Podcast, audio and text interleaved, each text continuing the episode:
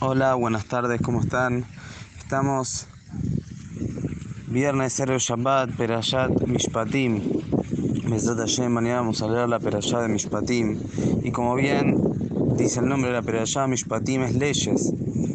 La mayoría de la Perashat se trata de las leyes, podríamos llamar el código civil de la conducción del pueblo de Israel qué pasa cuando hay daños, cuando una persona daña al otro, daños y perjuicios, qué pasa cuando la persona le da algo para cuidar a alguien, se le perdió, se le rompió, una persona que pide algo prestado, etcétera, todas las leyes que aparentemente son leyes que están destinadas a que haya una sociedad ordenada, que una persona no se aproveche del otro, que se puedan manejar las cosas bien Aparentemente esa es la función de las leyes, de estas leyes que estamos hablando. No nos estamos refiriendo a mitzvot, quizás Ben Adam la Makom o mitzvot específicas. Acá nos estamos refiriendo a leyes entre las personas.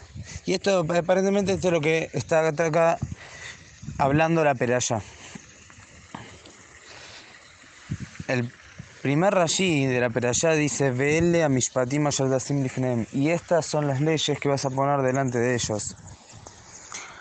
Explica Rashi que es Vele, Vele, la Vav, que viene al principio de Vele, dice, y estas son las leyes. Cuando está escrito Vele, así es el Midrash, viene a incluir algo que viene hablando arriba. A la Perayá pasada hablamos de Matan Torah, de la entrega de la Torah en Arsinai.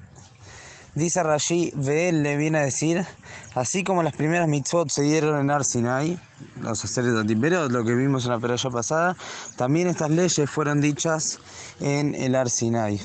Ah. Y aparentemente también hay que entender acá, todas las mitzvot fueron dichas en Arsinai, fueron enseñadas en Arsinai, que porque acá se especifica sobre estas leyes Quizás vamos a decir, bueno, porque es lo primero que habló la Torah, bueno, pero porque justamente la Torah habló de esto aquí, específicamente acá, empezó a hablar de estos mishpatim, ¿qué tiene de especial?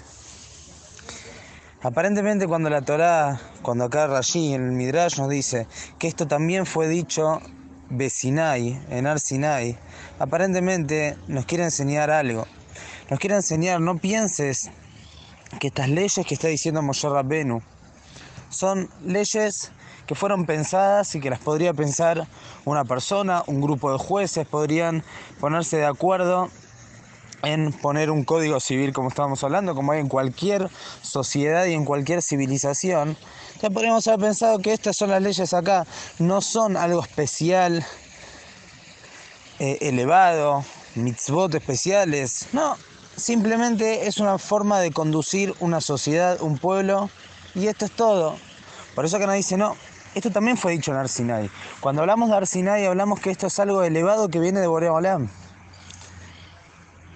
Entonces acá ya nos empieza a meter y a enseñar estos mishpatim, estas leyes. No pienses que son algo banal, algo que, bueno, simplemente para conducir un pueblo. No. Esto fue dicho en Arsinai. Fue dicho en Arsinai quiere decir esto viene de Boreolam y esto tiene importancia como, como cualquier otra mitzvah. Pero todavía hay que entender por qué es así.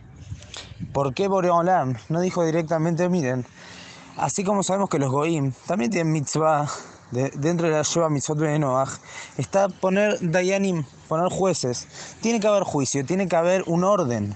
¿Por qué Boreolam no dijo directamente, bueno, pone jueces que pongan leyes que se arreglen solos. ¿Cuál es el problema? Si toda la, finalidad de las leyes es justamente, como estamos diciendo hasta ahora, que haya una conducción, que haya un orden, entonces ¿por qué hace falta que Boreolam enseñe cada ley y ley? Bueno, que se pongan de acuerdo los jueces, que la gente se ponga de acuerdo quiénes son los jueces, o que Moshe elija jueces y se deje escrito por qué tiene que ser de Arsinai. O sea, acá estamos diciendo que todas estas leyes fueron dichas por Boreolam y tienen una elevación espiritual que es Torah, mamá es Torah. ¿Pero para qué? ¿Por qué es necesario de esta manera? Esto es lo que yo quiero preguntar, ¿por qué es necesario de esta manera? Más todavía, si nos fijamos en el próximo Rashi, Rashi dice Lifnehem velo Lifneakum, así dice el Midrash, Midrash Tanjumá y el Midrash Rabbah. Tiene estas leyes, según uno puede ir al Dayan, al juez, únicamente Dayanim Yehudim. Está prohibido ir a un juzgado, a un, al juez Goy, a tribunales de Goim. Y dice Rashi, así es el Midrash, aunque vos sepas que en esos tribunales se utilizan las leyes de la Torah, en vez de agarrar otro código civil, agarraron, se fijaron todas las leyes de la Torah, agarraron el Shulchan Aruch, las leyes monetarias, dijeron, nos vamos a regir con esto. Esta va a ser nuestra ley. Entonces uno quizás puede ir ahí, dice no. Y sabemos la gravedad de ir a tribunales de Goim, como dice Rashi, como dice el Rambam, es como que Kofer en Boreolam, como que le está dando fuerza a la Bodazara y demás. Y aparentemente acá también hay que entender por qué. ¿Cuál es el problema? Si están juzgando con las leyes de la Torah, estamos hablando que realmente juzgan con las leyes de la Torah. Entonces, ¿cuál es el problema? Si nosotros queremos decir que es para poner un orden. Y Boreolam dijo, bueno, esta es la manera. Bueno, ¿qué problema, qué diferencia hay si voy de Yehudim o voy de Goim? Si la mascaná, el final, el veredicto es el mismo. ¿Cuál es el tema? Hay un Midrash, el Midrash Rabbah, que habla sobre Irat Hashem, sobre Irat Shamaim, y trae el pasuk en Tehilim que dijo David Amelech, Irat Hashem Tehora Omed Laad, Mishpetea Hashem Emet Sadeku Yahdav. Irat Hashem Tehora Omed Laad, en Irat Shamaim. Acá David Amelech dijo, Irat Hashem Tehora, el temor por Boreolam Tehora, pura, Omed Laad se mantiene por siempre. Ahí explica el Midrash que acá se está refiriendo que el Irat Shamaim es lo principal. La persona hace cualquier cosa, si no tiene Irat Shamaim, no tiene temor a Boreolam, no sirve para nada. Pero justamente viene en esta peralla este Midrash porque dice el Pasuk Mishpete Hashem Emet Sadeku Yahdav. Porque Mishpete Hashem Emet Sadeku Yahdav. Las leyes de Boreolam que son Emet Sadeku Yahdav están junto con el, en conjunto con Irat Hashem. Es decir, que los Mishpatim, estas leyes que nos habla acá la Torah, traen Irat Shamaim, traen temor a Boreolam. ¿Y por qué? Si son leyes, ¿cuál es? ¿Por qué? ¿Qué relación tiene con el Irat Shamaim? Y los Mefarshim sobre el Midrash dicen, esto te lo está diciendo acá para que entiendas la importancia de los Mishpatim, que son la base de la Torah de estas leyes. Justamente porque trae Irat Shamaim, pero ¿qué tiene que ver? Si acá estamos hablando, como dije antes, leyes, Ben Adam la Javero entre la persona y el compañero, leyes de daños, cómo conducirse con un esclavo, cómo es cosas que aparentemente no tienen una relación directa con Boreolam. Pero si analizamos un poco, nos vamos a dar cuenta que al contrario, esto es justamente lo que más nos va a pegar con Akao Yorujú. Y vamos a entender bien qué es lo que nos está enseñando acá la Torá y los Hajamim. Si, si Boreolam hubiese dicho, hay Torah, hay que poner tefilín, hay que poner sisit, hay que cumplir todas las misbot que conocemos. Benadam la Macom. Pero a la hora de que cuando tienen un problema con su compañero o de juzgar cosas mundanas, aparentemente mundanas, por el lado hubiese dicho, bueno, arréglense.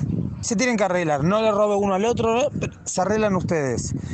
Entonces en el día a día, la conducción de la persona, cuando tiene un problema con el otro, o tiene en el trabajo que saber si es correcto, si no es correcto, si estoy robando no es robando, tengo que pagar, no tengo que pagar, todas las, estas alajot, estas leyes que aparentemente las podría haber impuesto cualquier juez. Si esas cosas Boreolam no se hubiese metido, hubiese dicho arréglense a ustedes, en el día a día no estaría Boreolam en cada paso nuestro.